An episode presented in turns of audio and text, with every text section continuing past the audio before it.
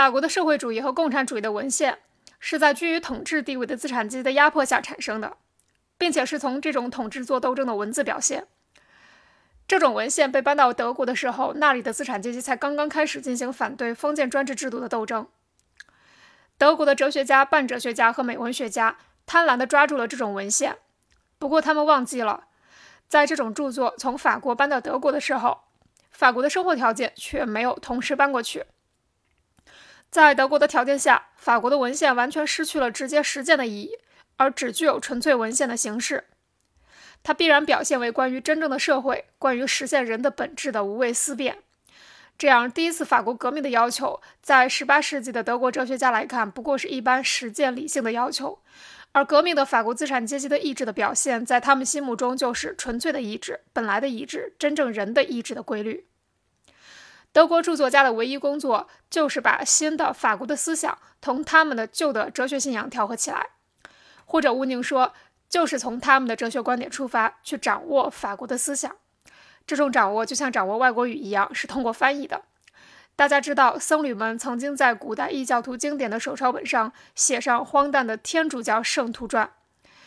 德国著作家对世俗的法国文献采取相反的做法。他们在法国的原著下面写上自己的哲学胡说，比如他们在法国人对货币关系的批判下面写上人的本质的外化，在法国人对资产阶级国家的批判下面写上所谓抽象普遍物的统治的阳气等等。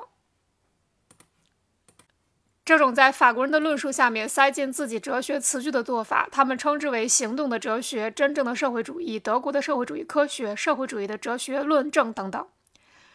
法国的社会主义和共产主义的文献就这样被完全阉割了。既然这种文献在德国人手里已经不再表现为一个阶级反对另一个阶级的斗争，于是德国人就认为他们克服了法国人的片面性，他们不代表真实的要求，而代表真理的要求；不代表无产者的利益，而代表人的本质的利益，即一般人的利益。这种人不属于任何阶级，根本不存在于现实界，而存在于云雾弥漫的哲学幻想的太空。这种曾经郑重其事地看待自己那一套拙劣的小学生作业，并且大言不惭地加以吹嘘的德国社会主义，现在渐渐失去了他的自炫博学的天真。德国的，特别是普鲁士的资产阶级反对封建主和专制王朝的斗争，一句话，自由主义运动越来越严重了。于是，真正的社会主义就得到了一个好机会，把社会主义的要求同政治运动对立起来，把诅咒异端学说的传统办法诅咒自由主义。诅咒代议制国家，诅咒资产阶级的竞争，资产阶级的新闻出版自由，资产阶级的法，资产阶级的自由和平等，并且向人民群众大肆宣扬，说什么在这个资产阶级运动中，人民群众非但一无所有，反而会失去一切。德国的社会主义恰好忘记了法国的批判，德国的社会主义是这种批判的可怜的回声，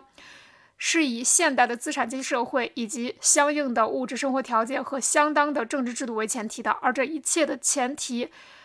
当时在德国正是尚待争取的。这种社会主义成就了德意志各邦专制政府及其随从、僧侣、教员、容克和官僚求之不得的吓唬来势汹汹的资产阶级的稻草人。这种社会主义是这些政府用来镇压德国工人起义的毒辣的皮鞭和枪弹的甜蜜的补充。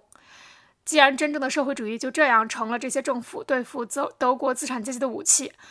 那么，它也就直接代表了一种反动的利益，即德国小市民的利益。在德国，16世纪遗留下来的，从那时起经常以不同形式重新出现的小资产阶级，是现存制度的真实的社会基础。保存这个小资产阶级，就是保存德国的现存制度。这个阶级胆战心惊地从资产阶级的工业统治和政治统治那里等候着无可幸免的灭亡。这一方面是由于资本的积聚，另一方面是由于革命无产阶级的兴起。在他看来，真正的社会主义能起一箭双雕的作用。真正的社会主义像瘟疫一样流行起来了。德国的社会主义者给自己的那几条干瘪的永恒真理披上一件用丝变的蛛网制成的、绣满华丽辞藻的花朵和浸透着甜蜜情谊的甘露的外衣。这件光彩夺目的外衣，只是使他们的货物在这些顾客中间增加销路罢了。同时，德国的社会主义也越来越认识到自己的使命就是充当这种小市民的夸夸其谈的代言人。他宣布，德意志民族是模范的民族，德国小市民是模范的人。他给这些小市民的每一种丑行都加上奥秘的、高尚的社会主义的意义，使之变成完全相反的东西。他发展到最后，就直接反对共产主义的野蛮破坏的倾向，并且宣布自己是不偏不倚的、超乎任何阶级斗争之上的。现今在德国流行的一切所谓社会主义和共产主义的著作，除了极少数的例外，都属于这一类卑鄙龌龊的、令人萎靡的文献。